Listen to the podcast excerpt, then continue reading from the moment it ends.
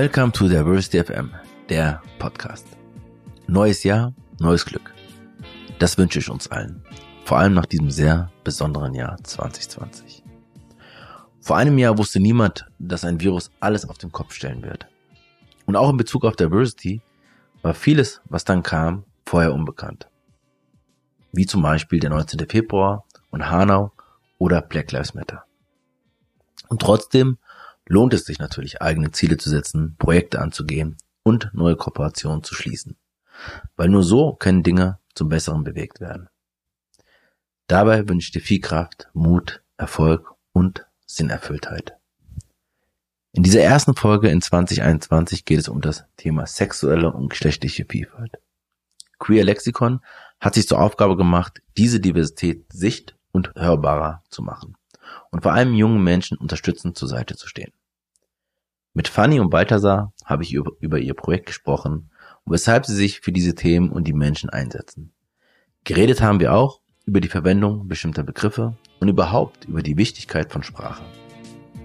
Es war ein Genuss, mit den beiden eine Folge aufzunehmen und ich habe so viel gelernt. Und dir wünsche ich viel Freude beim Zuhören.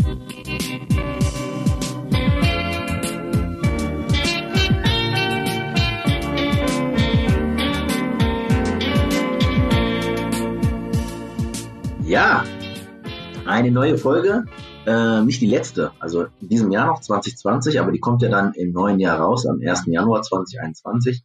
Ähm, und natürlich in diesen Zeiten auch digital, wie sonst.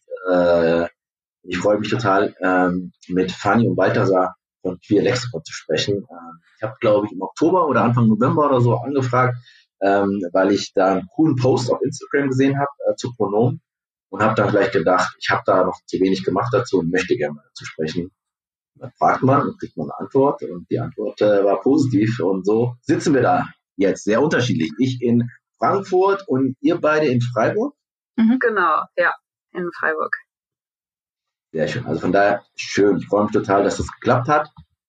Und ähm, wir haben ja natürlich gerade schon äh, ein bisschen vorher gesprochen gehabt ähm, im Vorgespräch ähm, und ähm, glaube, es ist gut, wenn wir, eigentlich steige ich ja gerne mit dieser Diversity-Frage ein, ähm, und äh, vielleicht mache ich das einfach, sonst geht es hinten runter, weil ihr dann wahrscheinlich sehr spannende Sachen äh, erzählt, wo ich nachfragen muss.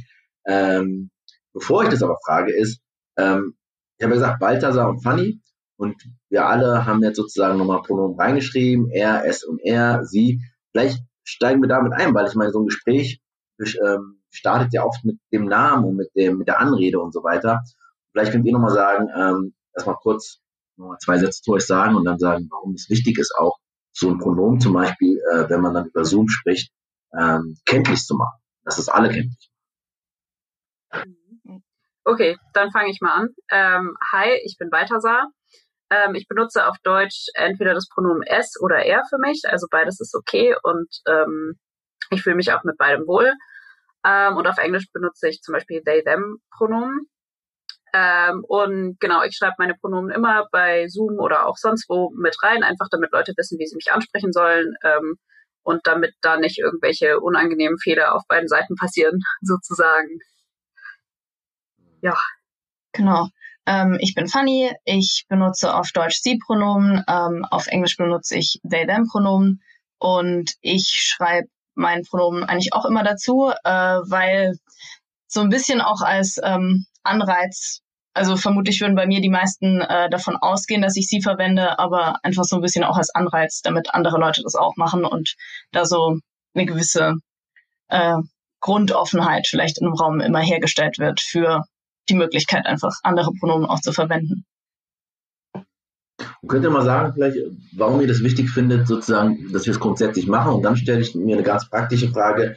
Ähm, wie machen wir das im Gespräch? Sind wir viel digital unterwegs? Da gibt es die Möglichkeiten, aber wenn ich jemanden auf der Straße treffe oder auch in anderen Offline-Zusammenhängen, äh, ist das ja auch nicht möglich. Ich weiß nicht. Hm. Soll ich?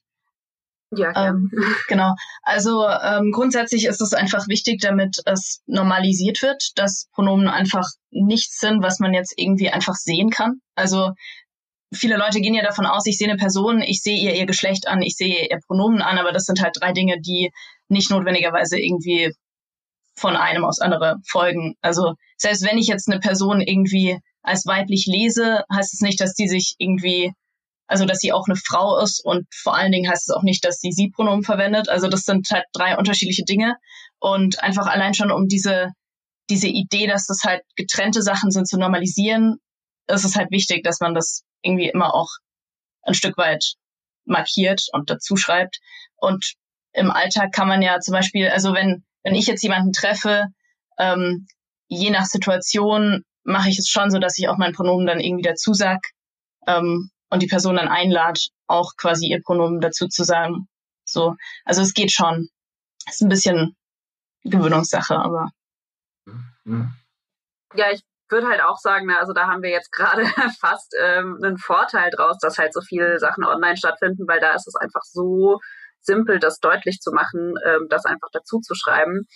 Ähm, Im Alltag stimmt es, das ist teilweise schwieriger und ich meine, das ist schon so ein bisschen eine quasi so selbstverständliche Sache, die jetzt auch nicht unbedingt bewusst passiert, dass wenn wir halt Leute auf der Straße treffen oder irgendwo sehen, dass wir die einfach im Kopf schon einkategorisieren in Mann oder Frau, je nachdem, wie sie aussehen. Manchmal halt vielleicht noch irgendwie denken, oh, das ist jetzt aber schwierig. Ich weiß jetzt nicht so genau, wo ich diese Person reinkategorisieren soll. Aber das ist halt was, was unser Kopf ganz schnell automatisch macht. Und ich glaube, da ist es vor allem irgendwie wichtig, ähm, dass wir das bei uns selber einfach hinterfragen und so ein bisschen uns da ausstoppen, wenn wir merken, dass das passiert. Ähm, und ich mache das zum Beispiel auch so, wenn ich neue Leute kennenlerne, irgendwie mit jemandem ins Gespräch komme, dass ich meistens am Anfang halt dazu sage, ich benutze übrigens Er-Pronomen, ähm, damit das halt einfach von Anfang an klar ist und damit äh, es da halt auch eine quasi Gesprächsöffnung zu diesem Thema hingibt, dass Leute halt auch die Möglichkeit bekommen, zu sagen, wie sie gerne angesprochen werden wollen. Wie funktioniert das? Wie gut funktioniert das?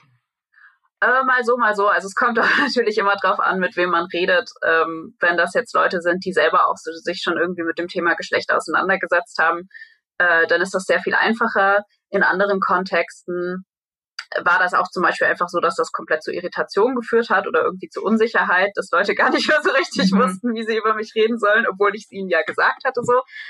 Ähm, aber äh, ja, also ich glaube, es bietet einfach zumindest immer mal einen Fuß in die Tür so. Mhm. Sehr schön, super. Also da haben wir auch schon äh, Fuß in die Tür bekommen ähm, in dieses Gespräch.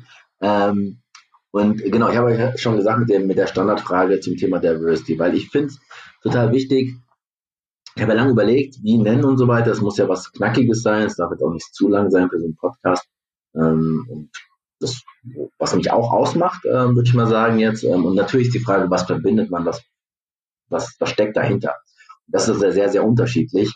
Ähm, es gibt Menschen, die es kritisieren, es gibt Menschen, die es bestärken, es gibt so, und manche, die gar nichts damit anfangen können. Könnt ihr was mit dem Begriff Diversity anfangen ähm, oder was verbindet ihr mit dem Begriff? Hm. Um, also ich kann mal anfangen. Äh, genau, ich ähm, habe mir da so ein bisschen Gedanken drüber gemacht in den letzten Tagen. Ähm, und ich glaube, das findet so auf zwei Ebenen statt, weil ich zum einen das kritisch sehe und zum anderen auch irgendwie sehr viele Chancen darin sehe. Also weil die, die Kritik, die ich daran immer sehe, ist, dass Diversity auch oft als so was kapitalistisch Vermarktbares irgendwie verwendet wird. Und dann stellt man halt so irgendwie eine queere Person ein und dann ist man plötzlich voll queer positiv irgendwie. Und ähm, oder andere marginalisierte Kategorien, welche auch immer, genau. Und, ähm, und auf der anderen Seite, also gerade so persönlich beschäftige ich mich gerade in meinem Alltag viel so mit Diversität in Medien, einfach aus persönlichem Interesse. Und da gibt es halt einfach sehr viel Schönes auch, ähm, was, was queere Repräsentation angeht, etc. Also genau, halt auch so auf der anderen Seite wieder die Chance, wenn es eine wahre Diversität gibt, ähm, irgendwie von diesem Konzept. Genau. Ja. Wie ist mit dir weiter? Äh, ja, also ich sehe es ähnlich, ambivalent. Ähm, Diversity ist jetzt so ein Begriff, den ich selten verwende, einfach weil ich ihn sehr schwammig finde. Also ich finde, da ist sehr viel Potenzial drin, irgendwie ähm, rundum alles Mögliche abzudecken. Aber ich glaube, es ist auch irgendwie eine gewisse Schwierigkeit da drin, ähm, einen Begriff zu haben, der so offen ist. Ich bin jetzt zum Beispiel auch gerade so, also ich bin in den Endzügen von meinem Master ähm, in Gender Studies und fange halt auch so langsam an, so ein bisschen mich umzugucken, was gibt es so für Stellen.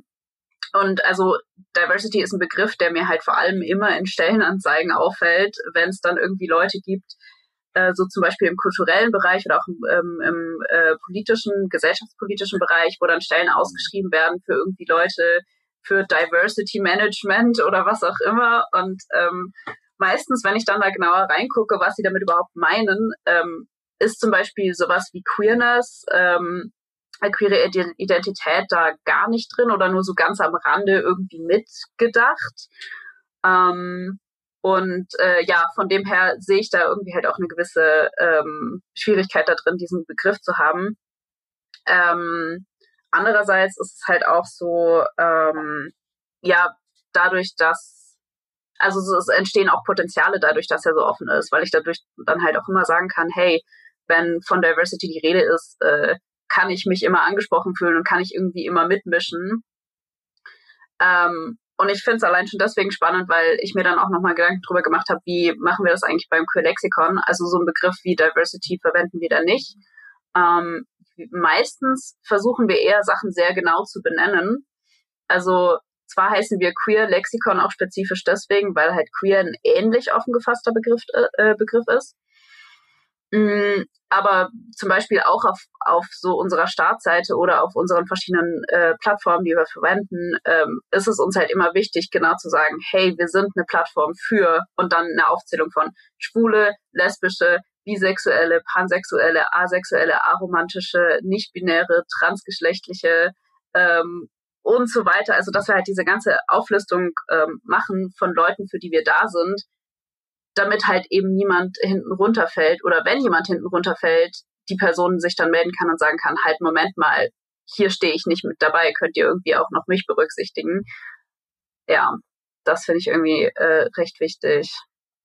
Und ähm, daran anschließend, ähm, ich glaube, das Queerlexikon ist auch eine der wenigen Plattformen. Also wir achten wirklich sehr stark darauf, dass wir auch diese kleineren Labels, die bei anderen ähm, Gruppen oftmals hinten runterfallen. Also gerade sowas wie Asexualität, obwohl es viele asexuelle Menschen gibt, fällt oft irgendwie hinten runter. Und wir achten aber schon immer darauf, dass wir das dann aber auch ausschreiben und auch irgendwie mit dabei haben, wirklich als eigenes Ding. Also ich glaube, das kommt bei uns vielleicht so ein bisschen, ja, also in diese Diversity-Sache rein, aber ähm, genau, uns ist halt immer auch sehr wichtig, sehr präzise mit der Sprache zu sein und wirklich auch zu sagen, was wir meinen. Ähm, genau. Das finde ich äh, total anregend. Ich finde äh, ich hatte ja überlegt gehabt, äh, muss ich die Frage überhaupt stellen, weil ähm, ja, jeder macht, jede Person macht so seins. Aber auf der anderen Seite, ähm, es gibt ja schon eine Verbindung und eine Gemeinsamkeit. Und ähm, gerade jetzt in diesen Zeiten finde ich auch wichtig, immer wieder zu schauen, was verbindet uns eigentlich bei all der Unterschiedlichkeit. Und was ich nochmal schön und wichtig finde, ist, ähm, dieses präzise zu sein. Mhm. Ja, das ist total wichtig und auch nochmal in die einzelnen Dimensionen, wenn man will, von AGG-Dimensionen reinzugehen. Und die sind auch total komplex. Ähm, da gibt's Widersprüche, da gibt's Spannungen, da gibt's all das. Ne? Das ist natürlich mit einem Begriff, der versucht, ein Dach dafür zu sein, schwierig. Und trotzdem an das erste Podcast-Gespräch, Podcast, äh, die erste Folge mit Angela, die ja auch bei einer Welt der Vielfalt, ähm, wo ich sozusagen meine Ausbildung, meine Diversity-Ausbildung hatte, war nochmal zu sagen, naja, wie kriegen wir es eigentlich in eine Solidarität zwischen den unterschiedlichen Merkmaldimensionen hinzubekommen. Ähm, darauf wäre und auch so horizontal Ansatz mhm. zu haben. Für mich selber heißt es, ähm, jemand, der in dem Bereich Rassismus, Hautfarbe, alles Sachen, da ähm, stark geprägt wurde, da irgendwie nochmal auch über andere Formen nachzudenken und zu überlegen auch, ähm, ja, wo habe ich denn Privilegien eigentlich? Mhm. Ja? Und ähm, ähm, wo kann ich auch äh, eine Verbundenheit her her herstellen? Ähm, weil es gibt ja doch schon vielleicht so einen gemeinsamen Nenner Mechanismus, um den es zu sprechen gilt und so weiter. Und versucht alle einzuschließen. Aber das ist natürlich die Herausforderung, alle Personen einzuschließen und trotzdem noch das gemeine große Ganze zu sehen. Das wäre so zumindest mein Ansatz, den zu versuchen, in dem Podcast, in dem ich mit unterschiedlichen Menschen spreche. Deswegen freue ich mich total, weil ich auf dem Gebiet zumindest noch nicht so viel gemacht habe, noch nicht so viel weiß, aber zu sagen, ja, das ist so, ähm, und trotzdem mir die Chance auch zu geben, ähm, auch damit die Zuhörerinnen, ähm, Neues zu lernen. Ich habe zur Gewichtsdiskriminierung etwas gemacht, wo ich auch nicht so fit bin. Also auch das, ne, wer ist schon, der weiß schon über alles Bescheid. Mhm. Das gibt, das ist für mich nochmal die Stärke und die, die Möglichkeiten. Aber all was gesagt habe mit sozusagen sehr kapitalistisch, dann sozusagen Instrument und so weiter ähm, und so weiter, das, das kann ich alles nachvollziehen. Ja, nee, aber also würde ich auch nochmal voll zustimmen, dass eben so das große Potenzial da drin schon auch ist, dass es halt äh, Verbindungen und Verknüpfungen schafft. Ich frage mich nur, ob da Diversity das richtige Wort dafür ist, weil es irgendwie so von außen aufgestülpt wirkt. Also gar nicht was, was jetzt irgendwie aus den Solidarisierungsstrukturen selbst sich entwickelt hat, sondern irgendwie so, aber also da habe ich mich auch einfach nicht genug mit dem Begriff und mit der Geschichte des Begriffs auseinandergesetzt, um das klar sagen zu können. Ähm, ja, ich finde es, also ich sehe absolut beide Seiten und auch gerade das große Potenzial in, in der Verbindung von verschiedensten Gruppen, die alle da irgendwie mit reinfallen. Ja. Also mir zum Beispiel ist auch beim Instagram-Account immer wichtig, ähm, wenn ich irgendwie von People of Color eine Anfrage bekommen, ob wir was teilen können, dass wir dann unsere Plattform auch zum Beispiel nutzen, wenn das irgendwie mit unserem Content zusammenpasst, das dann auch wirklich zu teilen, ähm, also präferiert, weil, weil das halt einfach dann auch wieder so eine gewisse, ne, also das stellt dann auch wieder so eine gewisse Solidarität her und da kann man dann so seine, also sein eigenes Publikum dann wieder nutzen und das Ganze so ein genau, bisschen diverser genau. machen, so. Genau, genau. Ja, genau, das in der Praxis, genau. Also wunderbar, danke, also total anregend ähm, an der Stelle. Ähm, und jetzt habt ihr kurz was zu eurem Namen gesagt ähm, und ähm, ich hatte euch über Instagram, wie gesagt, angesprochen, äh, Queer Lexikon. Ähm, und ich habe jetzt schon im Vorgespräch gemerkt, das ist mehr als der Instagram-Account. Ähm, also sagt einfach mal, was macht ihr so? Wer, wer, wer verbirgt sich dahinter? Wie macht ihr das? Ja, da äh, steige ich am besten mal äh, direkt ein, weil ich bin seit fast von Anfang an in diesem Projekt dabei. Also das Quillexikon gibt es noch nicht unter dem Namen, aber so in die Richtung schon seit ungefähr acht Jahren. Also 2012 ähm, wurde das Projekt gestartet äh, damals von äh, zwei Leuten, und zwar ähm, Annika und Xenia, die beide auch immer noch im Team sind und mit denen ich zusammen inzwischen in dem Vorstand von unserem Queer Lexikon e.V. bin. Also wir sind ein eingetragener Verein inzwischen. Äh, so hat das aber alles gar nicht angefangen. Also wir haben äh, angefangen als so eine Art Wiki-Projekt, also irgendwie Lexikon-Projekt, wo es halt darum ging, wir wollen gerne deutschsprachige Informationen zu sexueller und geschlechtlicher Vielfalt sammeln, weil es zu dem Zeitpunkt einfach auf Deutsch äh, sehr, sehr wenig gab. Das war irgendwie also so fast alles so im englischsprachigen Bereich und das fanden wir wenig zugänglich. Ähm, und daraus hat sich dann ganz, ganz viel entwickelt. Also dieses Projekt war halt ursprünglich oder dieses Lexikon oder Wiki-Projekt war halt ursprünglich so gedacht, ja, wir machen irgendwie hier so wissenschaftlich recherchierte Artikel, die aber in relativ simpel verständlicher Sprache sind, ähm, die dann zum Beispiel halt auch von SchülerInnen, ähm, StudentInnen genutzt werden können für irgendwie ähm, so Forschungsprojekte oder Seminararbeiten oder Hausarbeiten. Ähm, und das hat sich dann aber ganz schnell entwickelt zu ganz vielen verschiedenen Sachen, die wir gemacht haben, einfach weil wir gemerkt haben, die Bedarfe sind da so unterschiedlich und es gibt ganz viel, was wir irgendwie abdecken könnten, wenn wir dann irgendwie genug äh, Leute dafür hätten. Äh, das ging dann irgendwie los, dass wir einen Podcast gestartet haben, beziehungsweise halt so ein Videoformat, ähm, den Podcast Buchstabensuppe ähm, für YouTube, wo wir halt dann zu den Themen, die wir in den Lexikon-Artikeln behandelt haben, auch äh, YouTube-Videos gemacht haben äh, zum Beispiel dazu, ähm, also zum Thema, was ist eigentlich Intergeschlechtlichkeit oder wie funktioniert äh, Sprache und Diskriminierung im Zusammenhang.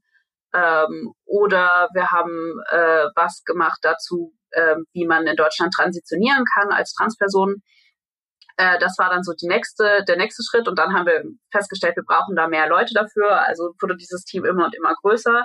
Und jetzt inzwischen sind wir halt ähm, diese große Webseite, also queerlexikon.net, queer-lexikon.net, so, ähm, und haben halt ganz viele Social Media Auftritte. Also Instagram ist einer davon, ähm, Facebook ähm, haben wir auch, Tumblr hatten wir zwischendurch mal gemacht ähm, und sind halt ähm, eben. Und war nicht so gut. Wie war das?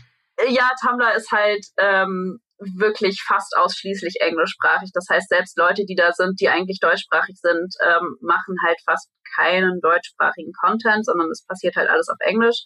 Und dadurch, dass wir uns halt spezifisch vorgenommen haben, wir wollen ähm, deutschsprachige Ressourcen ähm, zur Verfügung stellen, war das halt für uns einfach nicht so eine sinnvolle Plattform. Äh, genau, aber das, das sind halt so Projekte, die entstanden sind. Dann haben wir Twitter viel haben wir noch. mehr. Genau, Twitter haben wir, sorry, das, das ist mir jetzt hinten runtergefallen. Äh, genau, und dann haben wir halt ähm, auch festgestellt, die Videos ähm, sind gerade nicht so ähm, das Relevante. Es ist eigentlich viel wichtiger, mit irgendwie Jugendlichen ins Gespräch zu kommen. Also Jugendliche sind unsere Hauptzielgruppe und zwar vor allem queere Jugendliche ähm, in jeder äh, Form von Auflistung, die ich vorher genannt habe. Ähm, und dadurch ist halt zum Beispiel dann so ein Projekt wie unser Kummerkasten ähm, viel wichtiger geworden oder auch der queere Support Chat, den wir anbieten. Also der Kummerkasten, das ist ähm, so eine anonyme Fragenbox, die auf unserer Webseite ähm, existiert, wo halt Leute Fragen einschicken können, ohne dass sie irgendwie ähm, Auskunft über sich geben müssen. Ähm, und die Fragen beantworten wir dann öffentlich auf unserer Webseite. Ähm, und der queere Chat zum Beispiel, das ist halt äh, ein moderierter, äh, eine moderierte Chat-Plattform, ähm, die täglich ähm, zwischen 17 und 19 Uhr stattfindet, ähm, wo dann halt immer eine Person aus unserem Team da ist und wo queere Jugendliche sich miteinander austauschen können. Ähm, das ist zum Beispiel was, was jetzt gestartet hat ähm, im Mai, als halt sämtliche queere Jugendgruppen in Deutschland nicht ähm, sich treffen durften ähm, wegen Corona und wir dann halt gesagt haben, hey, wir würden irgendwie gerne einen Ausgleich schaffen und wir würden gerne irgendwas anbieten.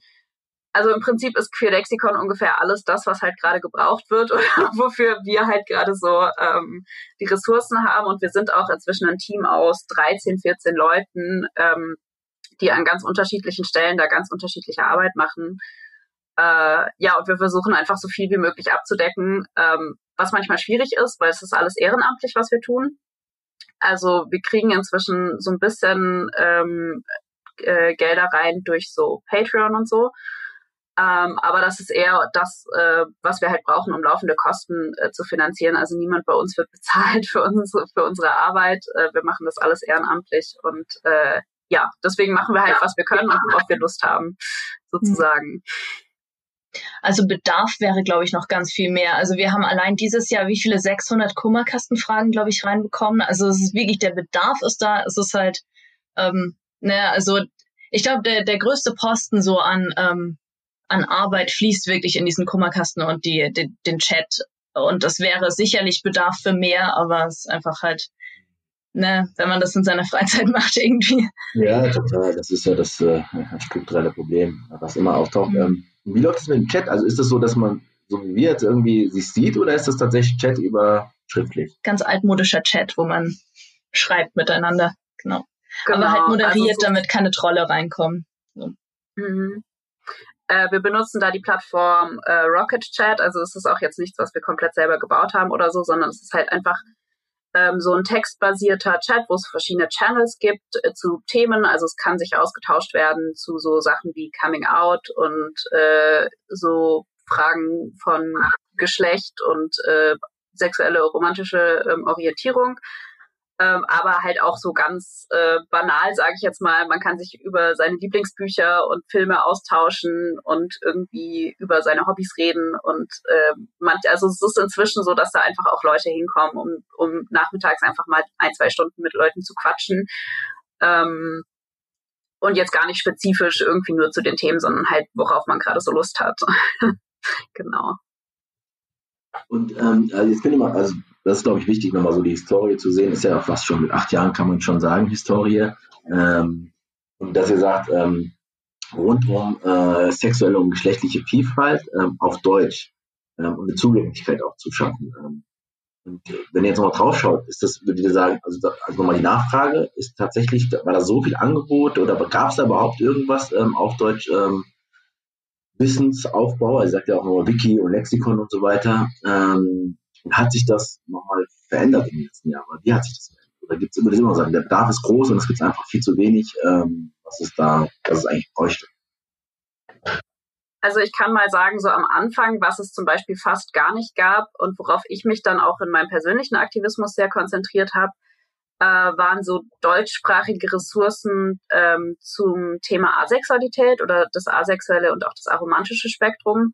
Da gab es fast gar nichts ähm, und auch gerade so im Bereich äh, Trans- und Nichtbinarität ähm, gab es super viele Begriffe und Labels auf Englisch und Definitionen dazu auf Englisch und Austausch dazu und eine rege Community, alles auf Englisch und ähm, ich weiß halt von mir selber, dass ich diese Begriffe alle schon viel früher gebraucht hätte für meine eigene Identitätsfindung und aber halt erst sehr spät entdeckt habe, weil ich halt, als ich so im jugendlichen Alter war, noch gar keinen Zugang zu diesen ganzen englischsprachigen Communities hatte, weil mein Englisch auch einfach nicht gut genug war. Ähm, und das war halt so das was wirklich wichtig war, wo wir halt gesagt haben, da setzen wir an und wo wir auch über die Jahre hinweg bis heute noch feststellen, genau da ist auch der Bedarf. Also genau bei diesen eher so Nischenthemen. Also es gibt zum Beispiel super viel auch im deutschsprachigen Raum so zur Vernetzung von zum Beispiel schwulen Jugendlichen oder ähm, äh, schwulen Menschen im Allgemeinen. Es gibt auch inzwischen immer mehr so ähm, lesbische Vernetzung und Anlaufstellen äh, für lesbische Menschen, aber es gibt halt sehr, sehr wenig in, in anderen Bereichen. Und äh, gerade diese anderen Bereiche versuchen wir halt abzudecken. Mhm. Also tatsächlich daran anschließend, ähm, das war bei mir so ein bisschen die Motivation, warum ich im Sommer ähm, eben mal angefangen habe, diese Instagram-Posts, also diese Info-Posts zu schreiben, weil mir einfach auffiel, dass, also ich auf meinem privaten Instagram-Channel genieße ich einfach sehr immer diese äh, Info-Posts zu allen möglichen Themen. Und ähm, es gibt auf Deutsch einige zu ähm, also zu verschiedenen antirassistischen Themen und feministischen Themen etc. Aber mir fiel halt auf, dass wirklich die queeren Themen, also gerade die etwas nischigeren, total fehlten. Und ich habe, also das war mir dann auch so ein bisschen wichtig. Und gerade zu Asexualität findet man da halt außer uns eigentlich nicht wirklich was. So ähm, genau, also es ist leider immer noch so, dass je nachdem, um welche Labels es geht, das wirklich immer noch sehr unbekannt ist und irgendwie, ja. Sehr spannend. Also nochmal auch zu gucken, also die Unterscheidung auch nochmal innerhalb. Also wir haben von Diversity und dann nochmal die Dimension, aber wenn wir jetzt in die Dimension, wenn wir sexuelle und geschlechtliche Vielfalt, auch da nochmal zu mhm. sagen, da gibt es Dinge, die mehr sichtbar sind und Dinge, die überhaupt noch nicht wirklich ähm, benannt, benannt sind. Was du, Balthasar, sagst, ist auch mal spannend zu sagen, naja, wenn ich bestimmte Begriffe nicht kenne, hat das auch was mit der Identität zu tun. Ne? Dass sie sagen, ach so, das könnte etwas für mich sein, da gehöre ich vielleicht dazu oder auch nicht. Also auch die Frage von Identität sehr wichtig ist. Über Sprache. Und das ja. wird sehr deutlich. Ich glaube, das ist auch bei ganz, also bei mir zumindest ist das so ein bisschen die Motivation, warum ich ähm, dieses Projekt so gern mache, weil ich eben auch hätte ich, hätte ich den Zugriff auf das, was wir jetzt aufgebaut haben vor zehn Jahren gehabt, wäre bei mir, glaube ich, viel anders gelaufen irgendwie. Und ähm, ja, das ist auch, glaube ich, für ganz viele Leute, die uns unterstützen, so die Motivation. Ja. Finde ich jetzt nochmal einen guten Punkt, weil ähm, das wäre jetzt so die Frage dahinter, neben dem, was ihr macht ähm, und wie ihr es macht, warum ihr das macht, was ihr macht. Also was ist sozusagen nochmal eure intrinsische Motivation, ähm, das vielleicht so sagen, ja, das, das, wie du es gerade sagst, hätte ich das vor zehn Jahren schon gehabt, hätte ich mir geholfen. Also was steckt so dahinter? Ihr habt schon ein bisschen das angefangen, aber es wäre schön, wenn ihr das noch ausführen könntet. Also da, ich würde mich direkt Fanny anschließen. So der Grund, warum ich damals in dieses Projekt eingestiegen bin und warum das so zu meinem Herzblut äh, geworden ist, ist tatsächlich, dass ich immer wieder gedacht habe, ähm, genau diese Arbeit, die wir hier leisten, das ist was, was ich in, in jugendlichen Jahren gebraucht hätte sozusagen. Und es ist einfach sehr schön bestätigend zu sehen, dass immer wieder halt Jugendliche auch zu uns kommen und uns sagen, hey, das ist genau das, was ich gebraucht habe. Ich habe nichts in der Richtung gefunden und irgendwie endlich fange ich an, so ein bisschen Klarheit zu bekommen. Ähm, da ja sehe ich einfach auch so meine Rolle oder unsere Rolle als Projekt ähm, darin, einen ersten Zugang zu diesen ganzen Themen zu schaffen und irgendwie auch einen möglichst einfachen Zugang, der nicht schon direkt mit irgendwelchen Regeln und Vorschriften verbunden ist, also der jetzt nicht kommt und sagt, okay, also es gibt hier diesen Begriff und genau, also zum Beispiel halt den Begriff trans und genau auf diese und jene Weise hast du jetzt trans zu sein und wenn du diese und jene Richtlinie nicht erfüllst, dann bist du nicht trans oder so, sondern wir versuchen halt einen möglichst ähm, einfachen Zugang zu schaffen, der halt auch nicht so auf Gatekeeping beruht oder halt darauf, irgendwelche Regeln zu machen, wie das jetzt auszusehen hat, sondern wir wollen halt einfach ganz viele Angebote machen, ähm, in der Hoffnung, dass eins davon vielleicht dieser Person was bringt oder verschiedenen Leuten. Ja, das ist super wichtig, ähm, was du sagst, weil ich habe schon das Gefühl, dass wir in manchen ähm, Diskursen so ein bisschen ein Gegengewicht sind zu ähm, Leuten, die sehr stark so eine eine Meinung haben, wie zum Beispiel Transsein auszusehen hat. So und also das ist zum Beispiel was, was ich auch super schön finde an dem Projekt, ähm, dass also zum einen ich ich mache jetzt nur einmal die Woche den Chat, das heißt ich ähm, ich bin meistens so mehr so damit beschäftigt, so dass so irgendwie ähm, an der Seite zu arbeiten oder äh, irgendwie Social Media. Das heißt, ich habe weniger so diesen direkten ähm, Kontakt, aber also über den Kummerkasten kriege ich ja schon auch was mit. Und ich finde einfach, also gerade so dieses Feedback sehr, sehr erfüllend immer und auch einfach zu wissen, dass man da irgendwie Leuten hilft und um auf den Kummerkasten zu sprechen zu kommen, da kann ich jetzt nochmal zurück äh, zu meinem Punkt. Ähm, da kommt halt ganz, ganz oft, also wirklich, ich glaube, mehr als die Hälfte oder so der Fragen sind, darf ich dieses Label haben? Darf ich mich so nennen? Bin ich das überhaupt irgendwie? Oder, ähm, oder bilde ich mir das alles nur ein? Oder so, so dieses Ganze. Und ich glaube, da sind wir auch so ein bisschen so die, die Stimme, die sagt, natürlich darfst du das. Also, die kann niemand vorschreiben, wie du dieses Label zu sein hast. Die kann niemand vorschreiben, irgendwie, genau so und wenn du diese Kriterien nicht erfüllst, dann bist du da nicht drin irgendwie. Also es ist mir halt auch immer sehr wichtig, so dass dass jede Person sich eigentlich in diesem queeren offenen Raum irgendwie auch aufgehoben fühlen kann. Ja, ja, das finde ich immer schön, auch ähm, also nochmal zu hören, was sind so eigentlich die Themen. Ähm, also weil das ist ja nicht entscheidend, was ihr jetzt als ähm, die aktiv sich einbringen sagen, das ist wichtig, sondern dass die sagen, das ist mein Thema, das sind meine Fragen, da habe ich Probleme, da weiß ich nicht weiter, ähm, bitte helft mir da.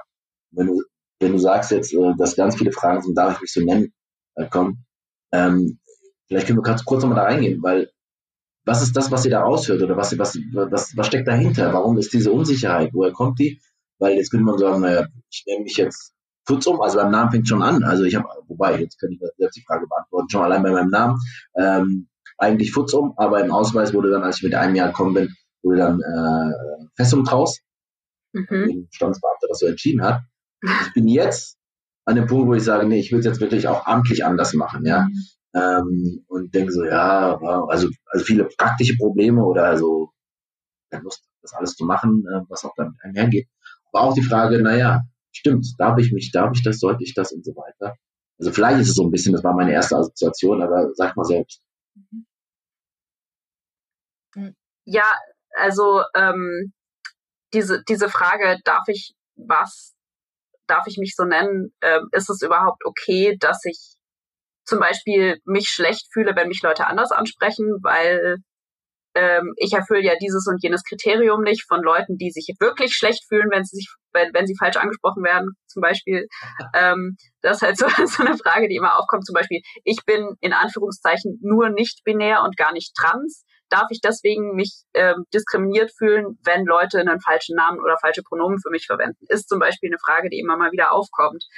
Ähm, und ähm, das ist halt sowas, wo ich einerseits sage, ich kann absolut diese, diese Sorge und Angst nachvollziehen, ähm, weil ähm, so oft Leute erstmal beweisen müssen, dass sie sich wirklich schlecht fühlen und äh, dass es ihnen wirklich nicht gut tut, anders benannt zu werden und auch wirklich nur dieses negative Gefühl als ausschlaggebend gilt. Also es kann, es reicht gar nicht aus zu sagen, hey, ich fühle mich einfach besser, wenn Leute einen anderen Namen verwenden, wenn Leute meinen richtigen Namen verwenden, scheint irgendwie gar nicht ausreichend zu sein, so in der weiten Gesellschaft.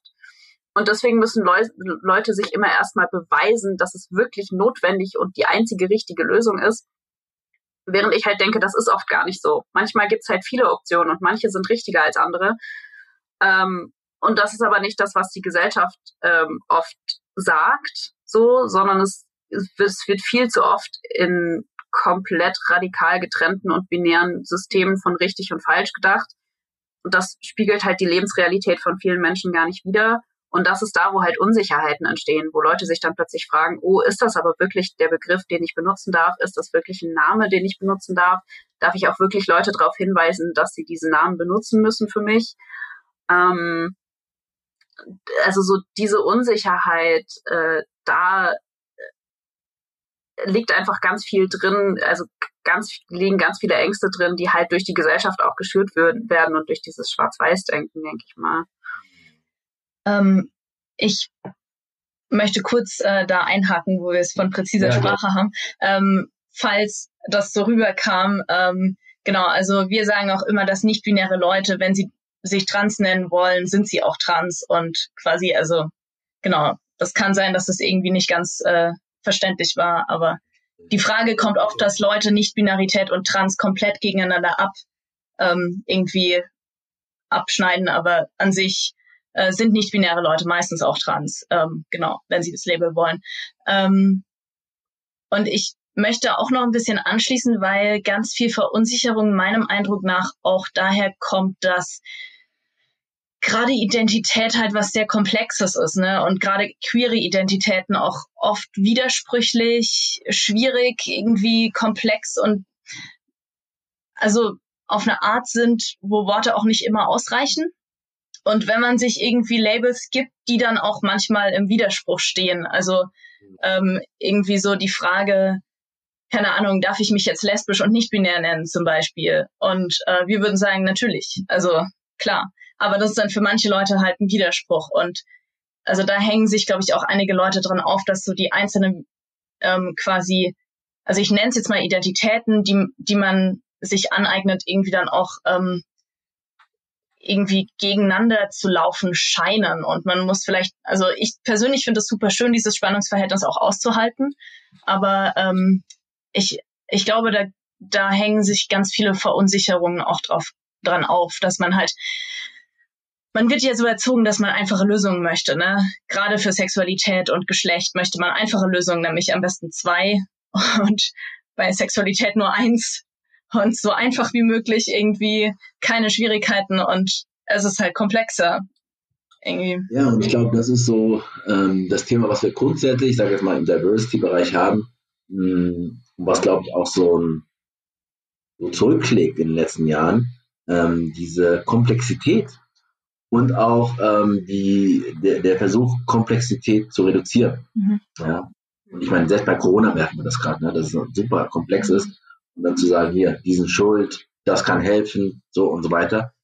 Und dass das auch Wissenschaftler, was wir merken, äh, diese ganzen Virologen äh, auch nicht erbringen können, zu sagen, ja, wir haben das Rezept, wir haben die Impfung und dann ist alles gut. Vor allem, jetzt hört der mutiert, kann auch noch mutieren und so weiter. Mhm. Das übertragen aber auch bei diesen ganzen Diversity sagen, naja, okay, die Dinge sind kompliziert, differenziert so weiter und das führt auch schon zu sehr großen, das auch wiederum führt zu Verunsicherung. Die Frage ist bei wem. Ne? Mhm. Also äh, und auf besten Lasten äh, machen wir da weiter. Ähm, und ich würde gern, weil ich das so spannend finde, auch nochmal schauen, ähm, und eine Antwort von euch ist ja, nochmal eine Orientierung zu geben.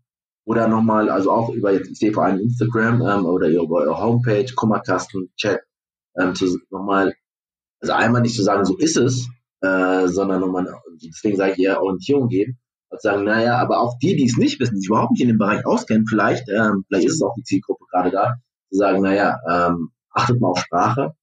Und wir sagen, aber wir können ja auch davon ausgehen, dass alle alles wissen müssen, sondern wir geben mal ein bisschen Option. Da finde ich zum Beispiel jetzt, wenn ich direkt reinschaue, dieses Was ist was, mhm. eigentlich so, so banal, aber auch so toll, weil ich glaube, da fängt es schon an. Und ähm, gerade bei der Frage von Sexorientierung, ähm, nochmal die Frage von Gender, äh, von romantischer Orientierung und so weiter. Vielleicht könnt ihr da nochmal kurz reingehen und sagen hier, was ist eigentlich was an der Stelle? Ähm, warum ist es, was ihr vorhin auch gesagt, die Unterscheidung zwischen sexuell und Geschlecht und so weiter zu unterscheiden? Warum ist das wichtig? Soll ich kurz oder magst du? Du kannst gerne, ja. Okay, genau. Also ähm, was eigentlich mein Ziel war mit diesem Post, ähm, war, es, es hängt sich viel, äh, viele Probleme hängen sich daran auf, dass Leute ähm, Geschlecht und Sexualität beziehungsweise also sexuelle beziehungsweise romantische Orientierung irgendwie vermischen. Und und es sind aber im Normalfall zwei getrennte Felder. Also man kann jetzt nicht irgendwie vom Geschlecht von der Person oder von, von, von der Geschlechtspräsentation, was nochmal was anderes ist, ne, ähm, kann man jetzt nicht irgendwie darauf schließen, ähm, wen diese Person liebt. Irgendwie. Also das sind halt, das, das ist so das, das Grundlegende, was man eigentlich erstmal klar machen muss. Und wo es bei vielen Leuten oft aber auch schon hakt. Ähm, und ich glaube, wenn das aber irgendwie noch nicht klar ist, dann, dann kann man ja gar keine weiteren Gespräche irgendwie führen. Ne? Ähm, genau.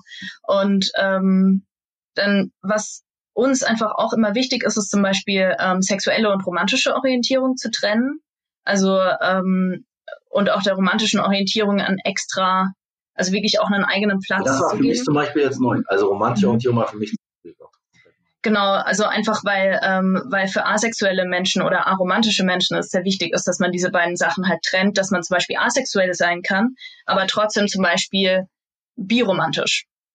Und ne, also zum Beispiel romantische Gefühle haben kann, aber vielleicht trotzdem äh, keine sexuelle Anspürung, äh, Anziehung oder wenig sexuelle Anziehung verspürt. So. Ähm, ja, und dann wollte ich einfach ein Stück weit, äh, weil das auch irgendwie in diese Grundlagen mit reinkommt, ähm, Sex und Gender da die Trennung aufzeigen ähm, und aber auch aufzeigen, warum diese Trennung eigentlich gar nicht so wirklich viel Sinn ergibt. Und ich glaube, dass mir auch gelungen, irgendwie zu sagen, okay, aber unsere Körper sind auch Teil des Sozialen und deshalb ist eigentlich Sex auch lästig Gender. Und genau, also diese Sachen waren mir einfach wichtig, so Grundlagen zu schaffen. Ja, willst du ergänzen? Äh, ja, ich wollte eigentlich nur noch sagen, was, wo ich halt so ein bisschen die, äh, die Schwierigkeit oder aber auch irgendwie das Spannende drin sehe, ist das, was du ja auch gerade gesagt hast, ähm, dass wir oder dass niemand irgendwie alles wissen kann und ähm, wir auch überhaupt nicht den Anspruch auf ähm, die einzig richtige Wahrheit erheben, überhaupt nicht. Also alles, was wir quasi so anbieten an Informationen, ist halt so unsere Definition und unsere Sicht. Ähm, und da ist halt die Schwierigkeit, so ein bisschen zu sagen, ja, wir wollen gleichzeitig irgendwie keine Türen versperren und wir wollen gleichzeitig niemandem irgendwie sagen, das ist die einzig wahre Definition. Aber andererseits, wie halt Fanny auch schon gesagt hat, wir brauchen irgendwie eine Grundlage, auf der wir weiterreden können. Und äh, da ist es dann halt zum Beispiel einfach wichtig zu sagen, hey, wir definieren Geschlecht als was, was gleichzeitig irgendwie am Körper passiert, aber auch auf einer sozialen Ebene, aber auch irgendwie auf einer juristischen Ebene. Also was steht in deinem Ausweis drin? Ähm, äh, was steht auf deiner Geburtsurkunde. Ähm, und alle diese Ebenen spielen irgendwie zusammen. Und auf dieser Grundlage können wir jetzt darüber reden, was es zum Beispiel bedeutet, gewisse Privilegien oder auch gewisse Diskriminierungen zu erfahren aufgrund von Geschlecht.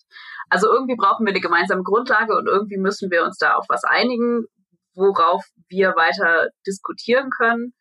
Aber gleichzeitig heißt es halt auch nicht, dass das die einzige Wahrheit ist, die es da draußen gibt. Und wir behaupten auch niemals mit unserer Arbeit irgendwas Abgeschlossenes zu haben. Und ich glaube, da ist zum Beispiel dann halt auch sowas äh, wie Instagram oder so praktisch, wo wir halt auch immer wieder die Möglichkeit haben, ähm, Inhalte von anderen Leuten zu teilen, die halt in anderen Bereichen besser Bescheid wissen als wir oder die eine andere Position einnehmen. Ähm, unser Blog auf der Quellexikon-Seite ist da in der Richtung auch so gedacht gewesen oder wird auch teilweise so genutzt, dass wir da halt einfach Leuten, die nicht mit uns in dem Team sind, die Möglichkeit geben, hey, präsentiert hier mal eure Meinung und eure Position zu diesen Themen. Ähm, wie betrachtet ihr denn diese Begriffe oder wie erlebt ihr Diskriminierung, Privilegieren, wie auch immer in eurem Alltag? Mm, ja, also da denke ich, ist es einfach wichtig, dass wir möglichst offen und plural bleiben, sage ich jetzt mal, ähm, und gleichzeitig aber trotzdem irgendwo Grundlagen schaffen, mit denen wir dann halt weiterreden können. Mhm. Also für mich ist da zum Beispiel auch wichtig, gerade wenn wir es von präziser Sprache haben, ähm, so Begriffe wie meistens zu verwenden. Also meistens sind Geschlecht und Sexualität getrennt. Manche Leute sagen, dass die Tatsache, dass sie lesbisch sind, irgendwie auch Einflüsse auf ihr Geschlecht hat. So. Und das ist auch valide und das gibt es auch. Also, ne, das sind so, es gibt einfach keine kompletten Regeln bei queeren Identitäten. Und ich glaube, das ist einfach so wahrscheinlich das, worauf wir uns einigen können, irgendwie, dass es keine wirklichen Regeln gibt und dass wir irgendwie keine, keinen Anspruch auf Vollständigkeit und keinen Anspruch auf vollständige Richtigkeit haben, irgendwie. Ja, ja, da, ich meine, das ist das, äh, was ähm, das Spannende ist, aber auch also und auch das Herausfordernde. Weil man natürlich, ähm, also deswegen Orientierung, wenn ihr sagt, die Jugendlichen und so weiter, die dann auch mal sagen, ja, aber ich brauche hier mal jetzt eine Orientierung und so weiter. Was könnt ihr dazu sagen? Ähm, und dieses, dass man Dinge, das dekonstruieren will, aber gleichzeitig auch konstruiert. Also immer, wenn wir reden, immer, wenn wir Sprache verwenden mhm. und so weiter. Ähm, aber immer wieder diesen Prozess auch, äh, was heute richtig sein kann, morgen wieder anders sein und so weiter. Und dann finde ich nochmal, ihr habt am Anfang äh, beschrieben, ähm, auch nochmal äh, dieses den asexuelle Spektrums, asexuelle Spektrum. Ähm, warum ihr das nochmal, ähm, ähm, da habt ihr einen Post dazu gemacht, das habt ihr am Anfang stark gemacht. Also warum ist euch das besonders wichtig und was verbindet, äh, was, für, was, für, ähm, was versteckt sich dahinter, was ist für euch an der Stelle wichtig zu sagen, für diejenigen, die sich noch nicht so gut auskennen? Ja, also ähm, ich glaube, Asexualität war eines der ersten so Schwerpunktthemen, mit denen wir uns so befasst haben im Queer-Lexikon, also auch schon als es einfach nur ein ähm, so Wiki-mäßiges äh, Webseitending war. Einfach weil da die meisten Bildungslücken sozusagen oder wir die meisten Bildungslücken wahrgenommen haben in verschiedensten Bereichen. Also ähm, wir haben zum Beispiel halt festgestellt, in Schulen ähm, und auch in außerschulischen äh, Sexualaufklärungsprojekten, ähm, selbst wenn ausnahmsweise es mal irgendwie um zum Beispiel Homosexualität oder Bisexualität geht, was auch schon sehr selten der Fall ist, ist Asexualität eigentlich was, was immer hinten runterfällt. Also es gibt irgendwie vielleicht noch die Konzeption, ja, manchmal ähm, äh, fühlen sich Leute auch sexuell hingezogen zu einem gleichen Geschlecht. Ähm, manchmal fühlen sich Leute auch sexuell hingezogen zu verschiedenen Geschlechtern. Aber es ist so super selten irgendwie ein Verständnis oder eine Wahrnehmung davon da, dass es auch Menschen gibt, die einfach überhaupt keine sexuelle Anziehung empfinden. Ähm, oder für die sexuelle Anziehung halt was ist, was irgendwie sehr viel komplexer ist als ich fühle das oder ich fühle das nicht. Und ähm, deswegen halt auch das asexuelle Spektrum. Also es gibt halt sehr viel mehr als ich empfinde hundertprozentig immer jederzeit zu allen verschiedensten Menschen sexuelle Anziehung und halt ich empfinde das überhaupt nicht. Also da, da passiert ja ganz viel dazwischen. Ähm, und äh, da gibt's auch ganz viele Identitätsbegriffe auf diesem Spektrum. Ähm, also um jetzt ein Beispiel mal zu nennen, ähm, wäre das demisexuell. Demisexuell sind Menschen, die Sagen sich halt demisexuell, also Demi. ähm, genau die Vorsilbe demi heißt ja sowas wie halb oder teilweise. Ähm, und bezieht sich halt auf alle Menschen, die erst dann sexuelle Anziehung empfinden, wenn sie eine tiefere emotionale Bindung zu jemandem eingegangen sind. Ähm, und das ist halt eine Spielart davon, wie unterschiedlich Menschen sexuelle Anziehung empfinden können. Ähm, und das ist halt was, wozu es bis heute sehr, sehr wenige Anlaufstellen gibt und wo ich schon auch denke, wir sind eine sehr wichtige Anlaufstelle dafür, was halt auch die Vielzahl an Kummerkastenfragen zu diesem Spektrum ähm, zeigt. Also da gibt es einfach noch sehr, sehr wenig Infomaterial dazu. Ja. Ähm, also unsere Gesellschaft ist ja sehr allonormativ. Also Allonormativität ist quasi diese Norm, dass jede Person Sex haben muss und Sex ein ganz normaler Teil von von einer Beziehung sein muss und von Erwachsenwerden etc. Und ähm, das ist halt auch so das Problem, dass Asexualität immer noch sehr pathologisiert wird, also sehr stark so an ähm, an irgendwelche psychischen Krankheiten rangeknüpft wird, was natürlich das Schwierige ist, dass es halt oft auch mit damit einhergehen kann, dass ne, also dass irgendwie äh, sexuelle Anziehung abnimmt, aber gleichzeitig gibt es Asexualität halt. Und, ähm, und das sind halt so, also oft wird halt den Leuten sehr stark auch irgendwie von allen Seiten vermittelt, mit dir stimmt was nicht.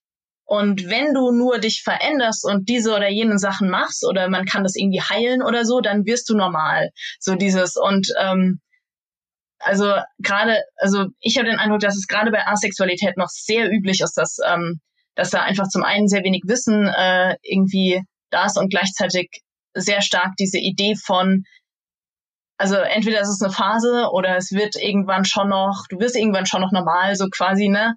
Und ähm, ja, es ist halt nicht immer so. Also es gibt halt asexuelle Leute irgendwie. Ja, und ich finde da halt besonders krass, ne, also dieses, dieses äh, Ding von, das kann man irgendwie heilen oder behandeln, zum Beispiel durch Psychotherapie oder durch Medikamente oder so. äh, wenn man das überträgt auf zum Beispiel schwule Sexualität, dann würden heute die meisten Leute sagen, oh Gott, es geht ja gar nicht. Natürlich kannst du äh, schwule Menschen nicht von ihrer Homosexualität heilen. Ähm, natürlich gibt's da keine Tabletten oder irgendwie äh, Verhaltenstherapie ähm, oder was weiß ich, ähm, irgendwelche spirituellen Rituale, die du machen kannst, damit eine Person nicht mehr schwul ist. Das funktioniert nicht. Ähm, aber gleichzeitig ist zum Beispiel bei Asexualität die Annahme noch absolut da, dass das halt einfach ein physisches, psychisches, hormonelles Problem ist und dass man das irgendwie heilen kann. Und da ist es halt super wichtig, irgendwie Aufmerksamkeit drauf zu lenken, damit halt auch einfach die Erfahrungen, die asexuelle Menschen in ihrem Alltag machen, vor allem wenn sie nicht wissen, dass sie asexuell sind, weil sie zum Beispiel nie Zugang zu diesem Begriff und zu Informationen darüber hatten, ja, dass da einfach Aufmerksamkeit drauf gelenkt wird und dass wir da halt drüber reden können, was da eigentlich noch alles schief läuft. Also ich meine, wir lernen ja alle irgendwie auch immer dazu. Ne? Also das heißt, Dinge, die vor sieben, acht Jahren, ich weiß gar nicht, ob ich, als ich angefangen habe, ob das schon ein Thema war. Ähm, zumindest kriege ich erst in den letzten ein, zwei Jahren so mehr damit, also auch die Frage von Pronomen und so weiter. Ähm, da ist, hat sich was getan. Man muss sagen, nicht alle kriegen, ich meine, eine bestimmte ähm, ja, wir sind alle in unserem Bubble drinne und so weiter. Manche kriegen das eine mit, manche nicht. Ähm, ähm, aber grundsätzlich, glaube ich, ist da eine stärkere Sensibilisierung stattgefunden. Aber war das vor acht Jahren schon so ein Thema oder würdet ihr sagen, so gut wie gar nicht? Also ich würde sagen, das ist erst was, was jetzt in den letzten Jahren vermehrt aufkommt. Ähm, und ähm, da gibt es einfach in verschiedensten Ecken der Gesellschaft verschiedene Bestrebungen, die einfach dafür sorgen, dass, dass wir jetzt alle versuchen, mehr zu verschiedenen Themen zu lernen, die halt außerhalb unserer Bubble sind.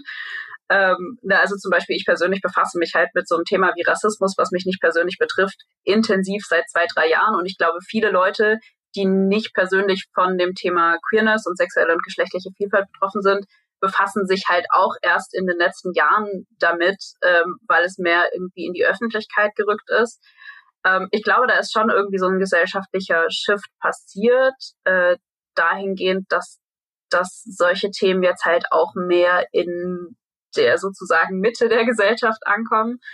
Ähm, und ich habe es vor allem, weil ich ja auch, wie gesagt, ähm, akademisch in dem Bereich so ein bisschen drin bin, also weil ich halt Gender Studies studiere, da so ein bisschen mitverfolgen können, dass es halt ähm, vor ein paar Jahren im Prinzip noch keine wissenschaftlichen ähm, Abhandlungen zu dem Thema, also zur Asexualität gab. Ähm, und das jetzt aber nach und nach immer mehr kommt, weil halt festgestellt wird, hey, hier ist total der Bedarf und hier sind total die Lücken und wir müssen irgendwie mehr dazu forschen. Mhm. Mhm. Sehr gut. Ich habe ähm, also ein Post, da dachte ich so, oh krass, ähm, habe ich leider verpasst, so ein Insta, euer Insta-Livestream äh, vom 5. Dezember zum, zu der Frage, gibt es ein schwules Gen? Balti interviewt Annika. Ähm, wenn ich dich äh, bald die fragen äh, würde, was ist das, was du aus diesem Interview und äh, was du da rausgenommen hast, äh, welche Erkenntnis oder neue Fragen du da gewonnen hast in diesem Interview? Ja, also ähm, da kann ich vielleicht noch mal kurz erklären, wie das zustande kam. Ähm, und zwar hatten wir im Kummerkasten eine Frage von einer Person, die gesagt hat, ja, ähm, hey, ich habe hier irgendwie versucht, mit Leuten zu argumentieren, ähm, die irgendwie ähm, queerfeindliche Äußerungen ähm, von sich gegeben haben, die halt irgendwie gesagt haben, ähm, äh, Homosexualität ist eine Krankheit und ich habe versucht zu argumentieren und es fiel mir irgendwie total schwer. Und irgendwie in dieser Diskussion ist diese Person halt an den Punkt gekommen, ähm, wo es dann halt darum ging, dass Krankheiten und Homosexualität ja gemeinsam haben, dass sie beide in den Genen zu finden sind. Ähm, und das ist so eine Theorie, die in den letzten Jahren vermehrt aufgekommen ist, ähm, dass ob es halt ein sozusagen schwules Gen gibt. Ähm, und dazu muss man sagen, also alle Wissenschaft, die es bisher dazu gibt und vor allem alle seriöse Wissenschaft, die es bisher dazu gibt, sagt halt, nein, gibt es nicht. Also es gibt vielleicht halt einzelne Indikatoren ähm, an bestimmten Genen, die bei schwulen Leuten mehr auftauchen. Ähm, ähm, und in dem Fall war es, glaube ich, ging es um schwule Männer in der Studie. Ähm, und ähm, aber das lässt nicht zum Beispiel darauf schließen, wenn du dieses und jenes Gen hast, dann bist du automatisch schwul. Also das gibt es einfach nicht. Und wir haben dann halt in dem Gespräch, in dem Interview, das ich mit Annika geführt habe, auch lange darüber geredet, dass das ja auch irgendwie eine gewisse Problematik beinhaltet, weil wenn man ein Gen findet, das Homosexualität voraussagen kann, sozusagen, ähm, was bedeutet das zum Beispiel für Pränataldiagnostik? Also was bedeutet das, wenn quasi Leute in der Schwangerschaft erfahren, dieses Kind hat dieses schwule Gen, treiben sie dieses Kind dann ab oder ne? also es hat so ganz viele ganz viele Nachwirkungen und ähm, äh, das hat auch viel damit zu tun, dass so gerade in der Naturwissenschaft es so einen Drang gibt, ähm, so die eine Lösung für was zu finden. Also auch da kommen wir wieder darauf zurück, dass halt Leute sich in dem ganzen, in der ganzen Komplexität von irgendwie Sexualität und Orientierung und so irgendwie eine simple Lösung wünschen. Und es wäre natürlich eine super simple Lösung, wenn man da so irgendwann so ein schwules Gen entdecken würde. Ähm, aber ich glaube, die Wahrheit ist halt einfach viel komplexer, dass Sexualität von ganz vielen Sachen abhängt. Und klar kann ein Teil davon irgendwie im Körper festgeschrieben sein, in den Genen, im Gehirn zum Beispiel. Da gibt es auch Studien darüber. Aber ganz viel ist ja auch davon bedingt, was man halt so sozial erlebt und in welchen äh, so in welchem Umfeld man aufwächst, ähm, so welche Werte man vermittelt bekommt in seinem Leben. Und da gibt es, glaube ich, keine einfache, einzige Lösung, zum Beispiel halt ein Gen. weil ich dachte mir, also lese ich erstens richtig und äh, mit dem Gen und so weiter, ähm, habe ich irgendwas verpasst und ähm, aber also was ist es auch, was man darüber jetzt, also ich meine, ich finde es teilweise ja, ich weiß gar nicht, auf wie viele Ebenen ich das da auf der einen Seite absurd, auf der anderen Seite auch nochmal denke so, okay, was ist eigentlich das, äh, was damit auch verfolgt wird? Also warum brauchen Menschen so eine Sicherheit zu sagen, essen gehen und was mache ich denn damit, was du auch angesprochen hattest. Ne? Ähm, das ist, äh, ja. Ähm, bevor wir zum Abschluss gehen, wo wir nochmal gemeinsam nach vorne schauen ähm, sollten, würde ich gerne nochmal eins, was mich sehr beschäftigt, also unterschiedlichen Bereichen von äh, Diversity, ähm, auch bei eurem, wir hatten am Anfang so ein bisschen drüber gesprochen, über Sprache und Komplexität und Zugänglichkeit und so weiter. Ihr habt es jetzt auch Deutsch gemacht, weil ihr gesagt habt, naja, es schließt halt einige aus, äh, die es aber trotzdem brauchen. Jetzt ist es ja so, dass wir immer wieder in den Debatten auch, ähm, wir haben das ähm, bei den Begriffen von BIPOX, äh, haben wir das, dass ein Begriff reingekommen ist, ähm, wir haben das mit LGBTIQ ähm, und so weiter. Also das, und das kann vielleicht akademisch eine Bubble sein, ähm, das kann eine Bubble sein von ähm, städtisch und so weiter, ich weiß gar nicht wie, also das ist wahrscheinlich auch nicht so einheitlich. Ähm, die Frage von Komplexität und von ähm, das ist zu kompliziert, wenn wir jetzt mit äh, äh, äh People of Color kommen, wenn wir jetzt mit LGBTIQ kommen, da das verstehen manche nicht, die können das gar nicht mehr, ähm, also auch so, auch wenn sie sich bemühen würden und so weiter. Das hat vielleicht was mit auch mit ähm, sozialen Fragen zu tun und so weiter. Ähm, wer spricht über was wie ähm, und wer da, wer kriegt eine Zugänglichkeit dazu. Ähm, denkt ihr darüber nach, ähm, wie ist das? Weil auf der einen Seite ist dieses präzise zu sein, ja, richtig, sagen, deswegen müssen wir die Sachen benennen. Und gleichzeitig müssen wir auch zur Kenntnis nehmen, dass es sozusagen ja nicht nur uns überfordert, sondern auch viele andere überfordert, die überhaupt nicht im Diskurs drin sind. Die müssen es auch vielleicht gar nicht sein, sondern die sind total okay, so wie sie sind.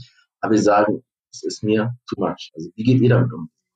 Ähm, also ich glaube, ganz viel ist halt die Frage, für wen macht man das? Also wir sind primär für queere Jugendliche da. Und es ist super, wenn andere Leute von uns was lernen.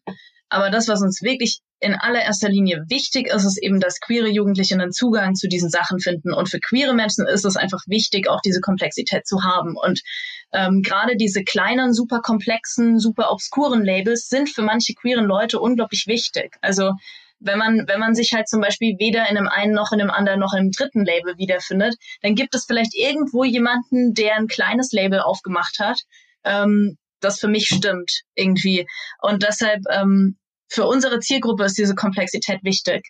Ähm, und dann ist natürlich auch, also für mich ist immer die Frage, muss ich irgendwie für die anderen Leute das machen? Also, weil es geht halt jetzt erstmal um die queeren Jugendlichen irgendwie. Und ob meine Oma das jetzt versteht, meine Oma gibt sich Mühe und sie hört dem gerne zu, so irgendwie. Ähm, aber sie muss nicht alles verstehen und sie findet das auch okay. Also das ist halt so das Ding. Ähm, ich, ich glaube, der Anspruch von Leuten, die nicht irgendwie selber davon betroffen sind, alles verstehen zu müssen, ist auch ein bisschen arrogant irgendwie. Also dieses Ding von, äh, die Leute müssen sich jetzt mir anpassen. äh, damit ich alles verstehen kann. So, okay, aber das Weltbild ist ja sehr einfach irgendwie mit Zweigeschlechtlichkeit und äh, sehr unkomplexer Sexualität, aber ähm, ja, also, also die Realität ist halt anders und genau. Ich finde das nochmal schön, also sagen wir mal, also äh, für wen machen wir es eigentlich und für wen ist etwas wichtig auch, ist ja die Frage auch nochmal äh, von Privilegien und so weiter, ähm, aber auch ähm, zu sagen, also das eine ist mit der Sprache, das andere ist aber, wo es natürlich auch ist, äh, wenn wir Strukturen verändern. Vielleicht kommen wir gleich nochmal zu äh, Selbstbestimmungsgesetz, ähm, aber auch Toiletten, die Frage der Toilette. Ich meine, in den USA, wenn man sagt, naja, ich meine, zu was das für, mhm. auch in Europa, ne, zu was das führen kann, für was für, was für ein Backlash das führen kann. Ähm, ähm, wie nur, wenn wir sozusagen nochmal in Ungarn und so weiter schauen, in Polen, was da alles passiert. Ähm, man kann sagen, ja, da sind wir weit davon entfernt. Würde ich, weiß ich gar nicht, ob wir so weit davon entfernt sind. Ähm, also das ist ja da, wo Leute sagen, sich angegriffen fühlen. Das eine ist, ich will das überhaupt nicht verstehen und auch das ist die eine Ebene. Das andere ist aber, naja, wir müssen dieses Haus so umbauen, damit alle reinpassen. Das heißt auch da und das heißt ja für jeden etwas. Und dann passieren ja so ähm, Reaktionen, wie, wie wir sie teilweise auch erleben. Hm. Also ähm, ich finde es da schon auch wichtig, also wie Fanny gesagt hat, ähm, es kommt auf die Zielgruppe an ich weiß absolut, vor allem wenn ich unsere Insta-Posts und die Reaktionen davon teilweise angucke, dann sehe ich durchaus, dass wir mit manchen Dingen einfach Leute vor den Kopf stoßen, weil sie sich davon überfordert fühlen. Also das ist jetzt zum Beispiel, wenn wir halt so einen Post machen wie ähm, es ist äh, wichtig, dass du die Pronomen von nicht-binären Leuten respektierst, auch wenn es quasi Pronomen sind, die du nicht kennst. So, dann ist das an sich eine wichtige und richtige Aussage und es ist natürlich für nicht-binäre Leute total wichtig, zum Beispiel halt für mich, ne, also ich benutze halt unter anderem auch S-Pronomen. Ähm, und es ist für mich immer mal wieder notwendig zu erklären, dass das auch durchaus okay ist und dass das nicht irgendwie obje objektifizierend ist, ähm, obwohl S-Pronomen halt in der deutschen Sprache vor allem für Objekte verwendet werden. Aber nein, das ist die Art und Weise, wie ich angesprochen werden möchte und das ist für viele Leute irgendwie verwirrend. Ähm, und so ein Post ist gut und, und richtig, aber ist zum Beispiel für Leute, die noch gar nicht an dem Punkt sind, wo sie verstanden und akzeptiert haben, dass es nicht binäre Menschen gibt, absolut unnötig und überfordernd. Also so, ich habe letztens ähm, auf Social Media mal so ein schönes Bild gesehen von so einer Leiter ähm, ähm, und von von so verschiedenen Argumenten, die halt an den unterschiedlichen Sprossen von der Leiter sind. Und wenn du halt quasi einen Post machst, der an der Leiter an der Stelle fast ganz oben ist, wie halt zum Beispiel es nicht-binäre Menschen verdienen es, mit ihrem Pronomen akzeptiert zu werden, dann sind halt Leute, die erst hier unten an der Leiter stehen, die halt gerade erst sich damit befassen, so, oh ja, Männer und Frauen haben irgendwie unterschiedliche gesellschaftliche Diskriminierungen und Privilegien. So, die hier unten sind, die müssen dann halt erstmal irgendwie diese ganzen Zwischenschritte machen, um erstmal hier hochzukommen. Und da würde ich halt auch sagen, ja, manchmal können wir versuchen, diese Zwischenschritte irgendwie zu füllen. Also zum Beispiel halt, indem wir auf die Kommentare antworten und irgendwie versuchen, da Brücken zu schlagen und Sachen zu erklären. Ähm, aber wir können halt auch nicht alle diese Sprossen abdecken, weil das ist so viel ähm, Arbeit, die da rein investiert, äh, die, ne, die da rein investiert werden muss, die diese Person halt manchmal auch einfach selber machen müssen, weil wir können nicht für Leute sie eine Leiter hochklettern. Also klettern müssen sie schon selber sozusagen. Ähm, genau. Und ja, also da kommt es halt wirklich drauf an. Wir können, wir können nicht alles abdecken und wir können nicht alle ansprechen und erreichen auf der Ebene, auf der sie sind. Hm, wir können es so weit wie es geht versuchen. Aber uns ist natürlich klar, dass, dass wir Grenzen haben in dem Bereich. das, das Bild finde ich sehr ein schönes Bild, ähm, weil das einmal erstmal zur Kenntnis nimmt, dass wir ähm, auf unterschiedlichen Stufen sein können und das erstmal jetzt oder mit, mit dem mit dem mit der Metapher mit dem Rucksack, also dass wir einfach Dinge in unserem Rucksack drin haben, die sind erstmal da durch Sozialisation und so weiter.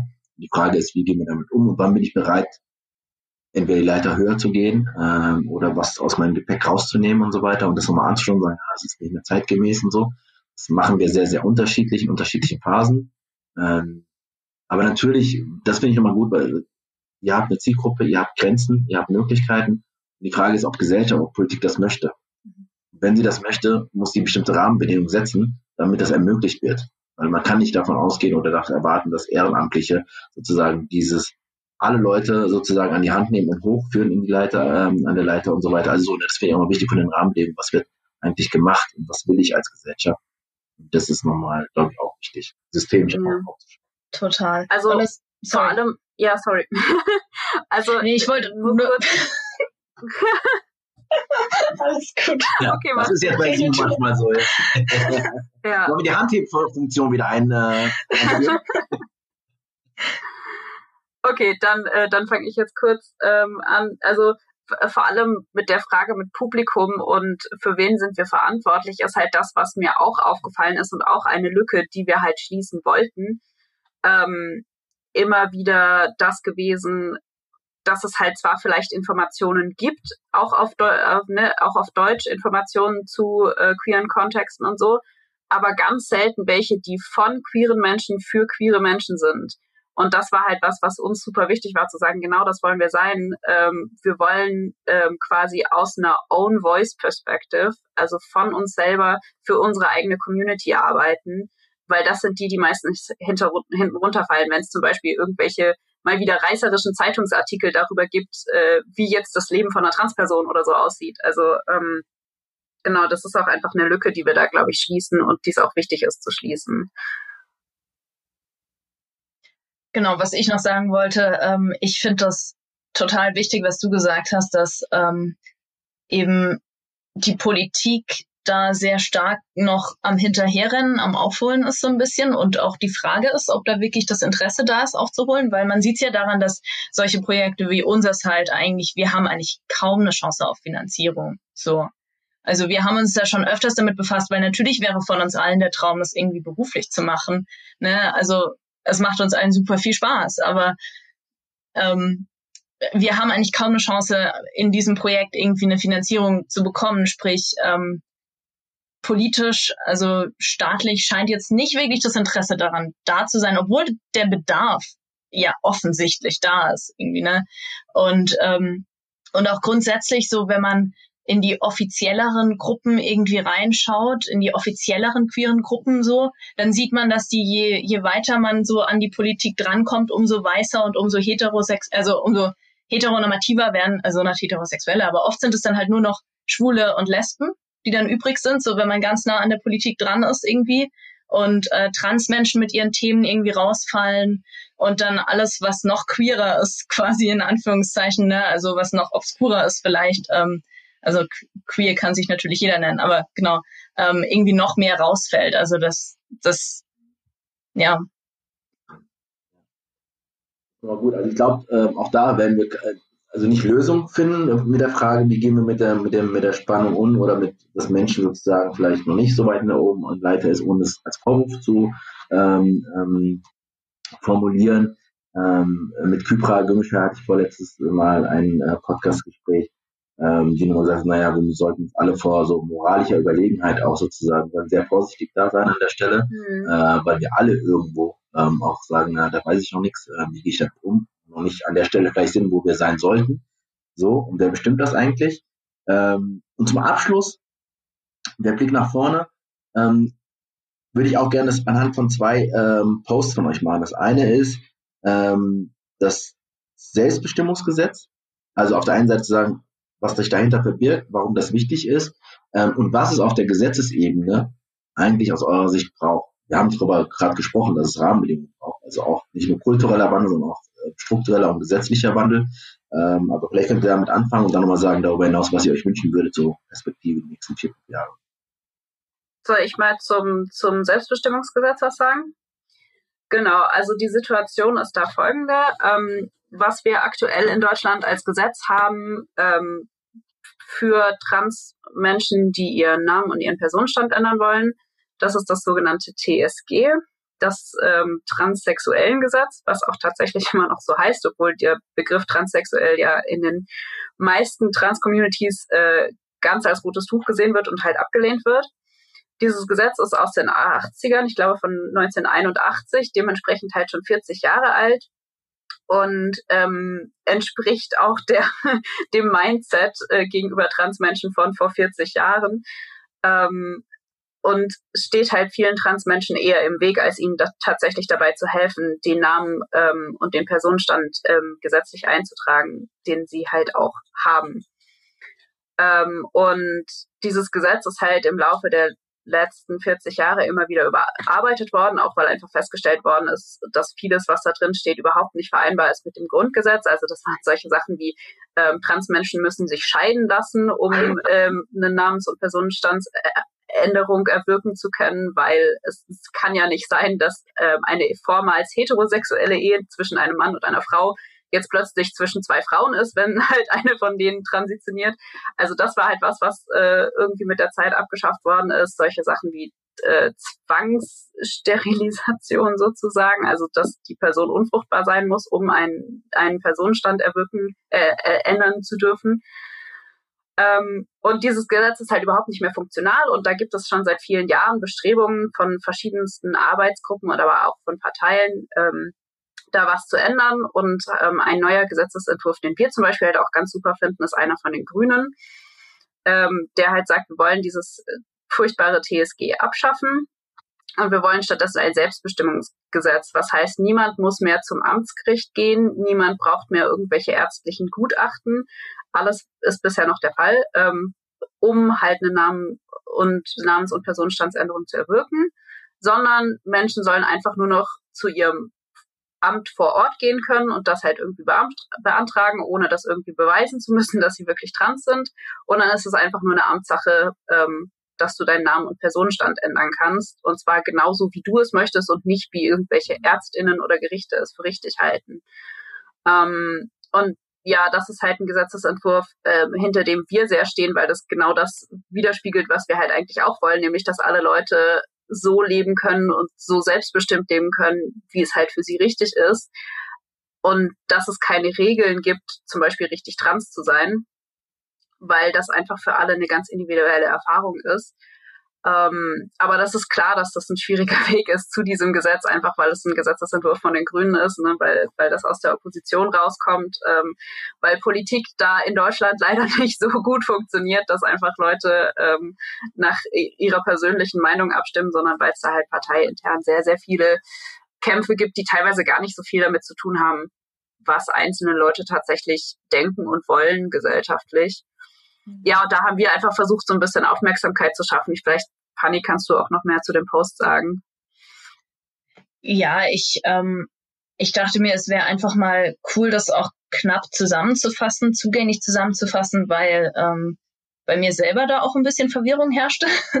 Und dann habe ich einfach mal ähm, eben Xenia aus unserem Team gefragt. Sie macht auch eine ähm, ganz tolle Seite, äh, alle guten Dinge jetzt, wo, wo eben auch so zum Beispiel Vorschläge gegeben werden, wie man äh, seinen Bundestagsabgeordneten aus der Region irgendwie eine E-Mail zum Beispiel schreiben kann und denen vermitteln kann, dass man es toll findet, was in diesem Gesetzesentwurf steht und so.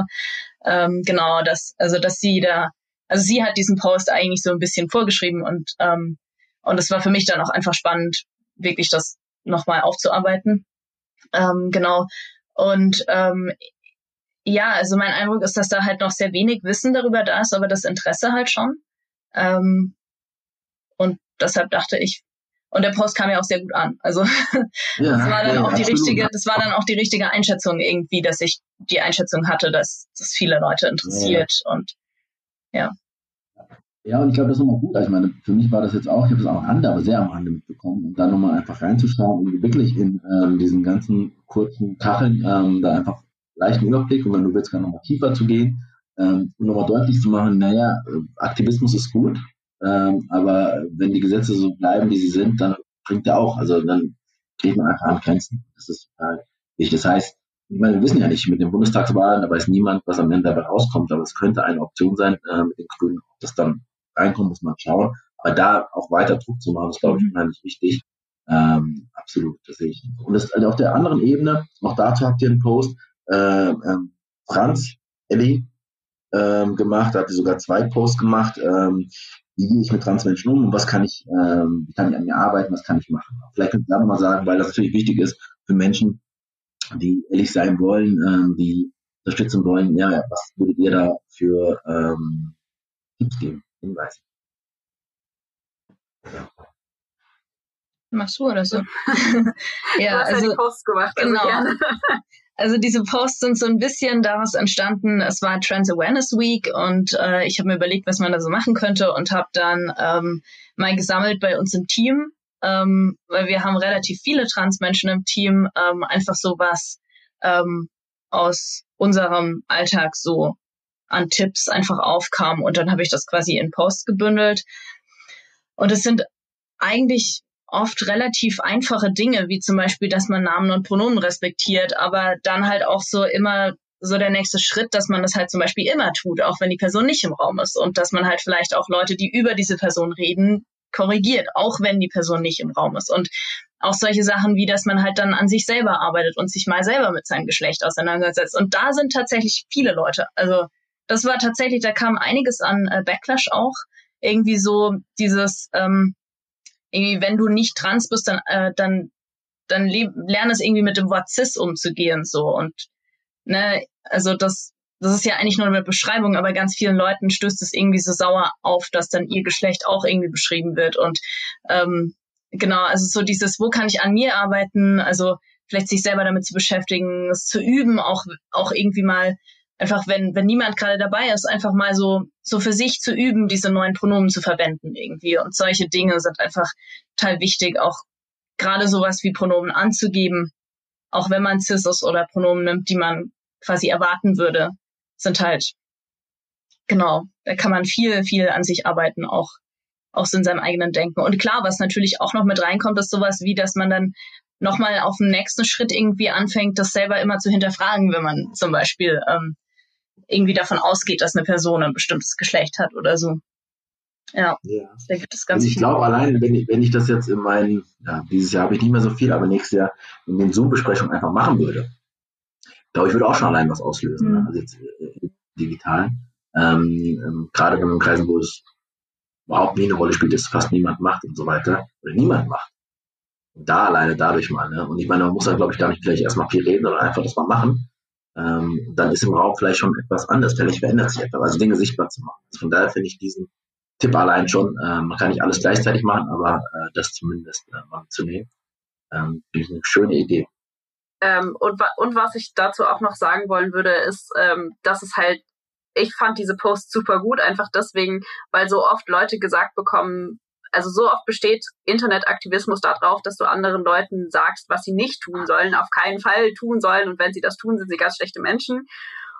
Und ähm, ich glaube, da ist es auch einfach mal wichtig zu sagen, hey, hier sind die Sachen, die du tun kannst und das ist irgendwie positiv mhm. und ähm, das ist außerdem super simpel, weil ähm, wie kompliziert ist es, äh, mal kurz deine Pronomen in ähm, deine Bio zu schreiben?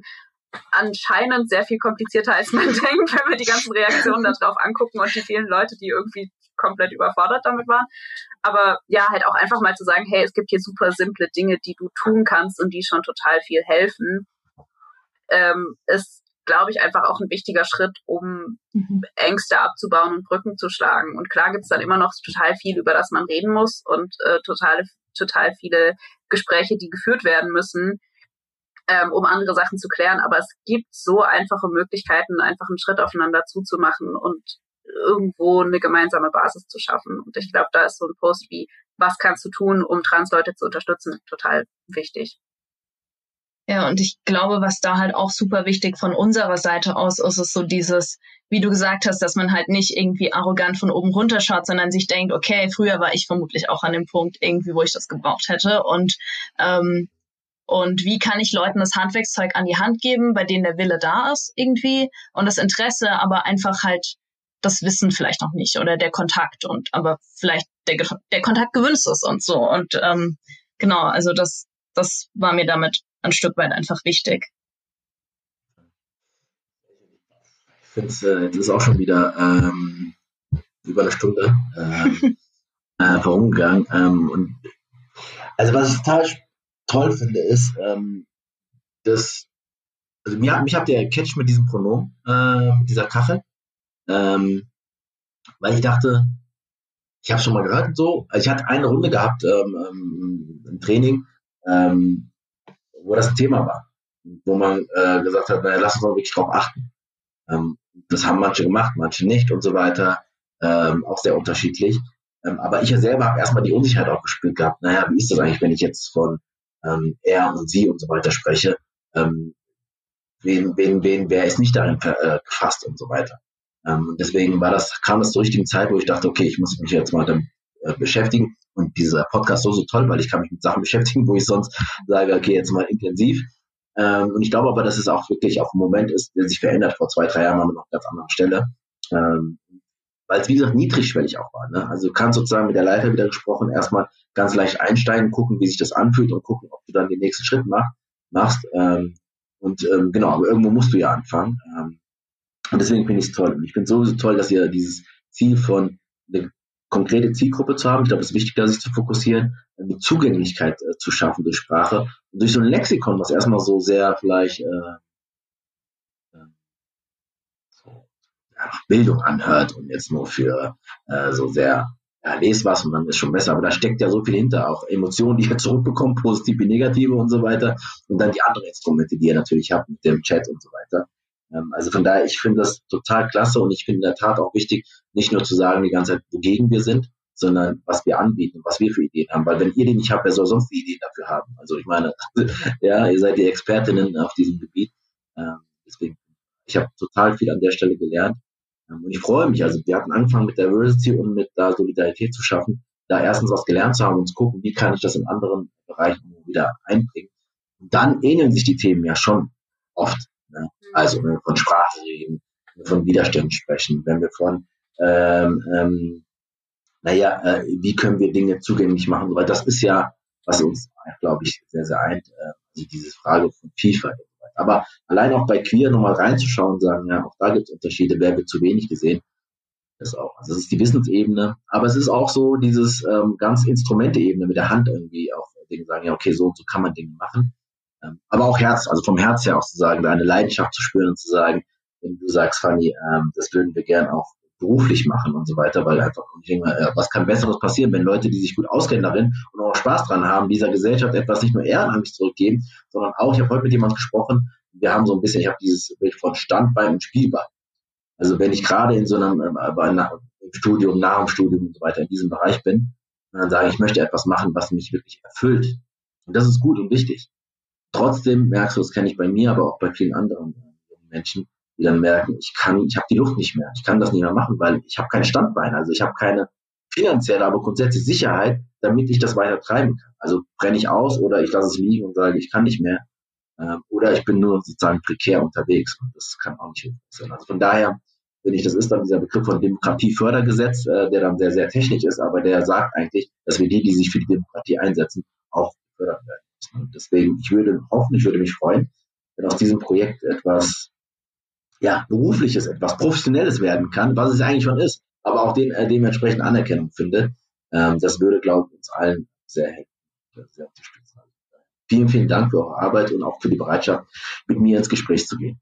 Ja, danke ja, für danke die Einladung. Dir für die Einladung. Ja, hat uns super gefreut. Also ähm, eben weil ich auch denke, es ist so wichtig, ähm, über unsere Bubbles hinweg uns irgendwie zu vernetzen, weil ähm, sozusagen die andere Seite tut das halt auch, ne? Also so sämtliche ja. ähm, konservative ähm, und äh, rechtspopulistische Strömungen und so sind so gut vernetzt. Wieso sind wir das nicht? Von dem her, ja, vielen Dank, dass du da auch ähm, versuchst, mhm. irgendwie äh, Brücken zu schlagen und irgendwie Verbindungen herzustellen. Das ist echt super. Ja, total cool. Also auch, auch cooles Projekt von dir. Ja. Danke. Welcome back aus dem Gespräch mit Fanny und Balthasar. Ich hoffe, dir hat die Folge gefallen und dass du etwas mitnehmen konntest. Ich persönlich habe viel gelernt. Angefangen bei der Verwendung und Sichtbarmachung von Pronomen. Damit hatte ich mich schon in der Vergangenheit befasst, jedoch nie in dieser Tiefe. Queer Lexikon versucht aufzuklären, zu empowern und Orientierung zu geben. Und in der Tat ist es so, dass es in diesem Bereich viel Unwissenheit gibt. Umso wichtiger, eine Art Lexikon zu haben, in dem Mensch nachschlagen und sich eine Grundlage schaffen kann. Denn um bei den Themen rund um sexuelle und geschlechtliche Vielfalt mitreden zu können, braucht es Wissen und die Perspektive der Betroffenen. Und oft ist es umgekehrt. Wenig bis gar keine Ahnung zu haben, aber zu glauben, ein Urteil fällen zu können. Begeistert bin ich auch vom Kummerkasten oder dem täglichen Chat. Denn sie verdeutlichen, wie viele Menschen Unterstützung und einen Safer Space benötigen. Das zeigt, das Ehrenamt, ehrenamtliche Engagement und der Aktivismus helfen vor allem jungen Menschen ganz konkret. Und in diesem Sinne wünsche ich mir sehr, dass Fanny, Balthasar und die anderen aus dem Projekt eine bessere strukturelle Unterstützung bekommen, damit sie ihre großartige Arbeit vertiefen, ausbauen und auf nachhaltige Beine stellen können. Denn es wäre ein Mehrwert für uns alle. Vielen Dank an das Team von Queer Lexikon und auch danke an dich für deine Zeit und dein Ohr. Für 2021 wünsche ich dir Peace, Love and Harmony, dein Wutzo.